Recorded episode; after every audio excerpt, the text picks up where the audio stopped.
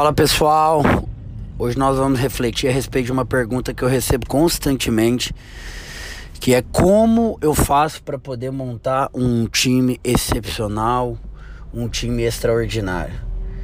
Pessoal, vou trazer um conceito para vocês aqui da Universidade de Harvard, tá? Quando eles vão montar uma turma, ah, e obviamente, não sei se você sabe, mas o processo de seleção de universidades americanas é totalmente diferente do Brasil, né? No Brasil você faz uma prova e ali aquele momento é decisivo para você ingressar.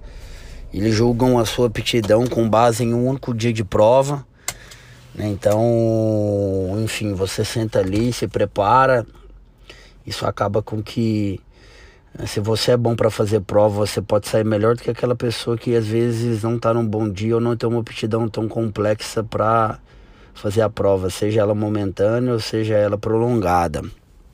Mas o fato é que nos Estados Unidos, ah, quando você vai passar por esse processo, eles fazem uma avaliação extremamente criteriosa. Então eles perdem carta de indicação, você tem que fazer uma prova de inglês, né, que a gente chama de TOEFL, IELTS, enfim, dentre outros cursos que tem. É, você vai falar para eles se você tem atividades extras curriculares, se você é envolvido com qualquer tipo de projeto social ou não. Enfim, eles fazem uma análise a respeito de feitos que você construiu durante a sua trajetória, a sua jornada. E quando eles vão fazer essa avaliação, pessoal, eles olham para montar uma turma perfis que são complementares. O que que significa? Eles dedicam um tempo para não colocar alunos dentro de uma mesma sala com o mesmo perfil, ou seja, uniforme eles tomam o cuidado e dedicam atenção para colocar alunos numa mesma sala, no mesmo curso, com perfis completamente diferentes. Por que disso, pessoal? É bem simples. Porque quando eles forem fazer trabalho, quando eles forem desenvolver projeto, quando eles forem ali se juntar em grupo para poder fazer algo, pessoal, eles precisam ter pessoas que pensam diferente. Por quê? Quando você tem um grupo de pessoas que pensa da mesma forma é, tem a mesma visão e a mesma percepção, a probabilidade daquele projeto daquilo que eles estão se propondo a fazer dar errado é muito grande. Por quê?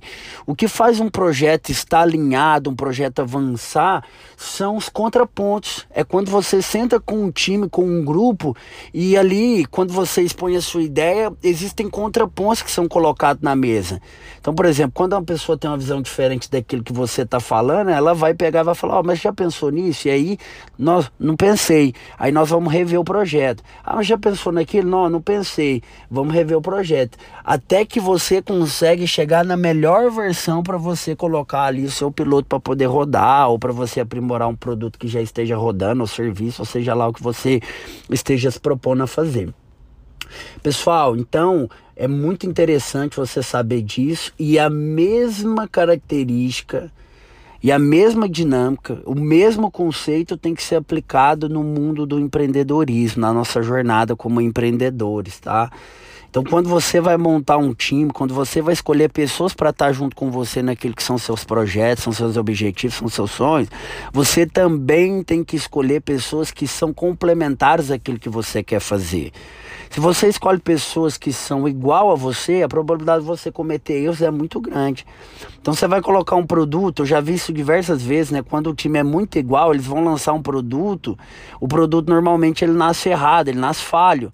Porque existem pontos ali que não foram levados em consideração, que quando eles vão para a prática, existem falhas ali. Então, aí eles voltam e ficam patinando. Aí lança de novo, volta e fica patinando. Sendo que quando você tem um perfil que ele é complementar, esse contraponto ele é colocado antes do lançamento, ou então na versão 2.0, enfim. Depende muito do contexto, né? É importante a gente deixar isso bem claro.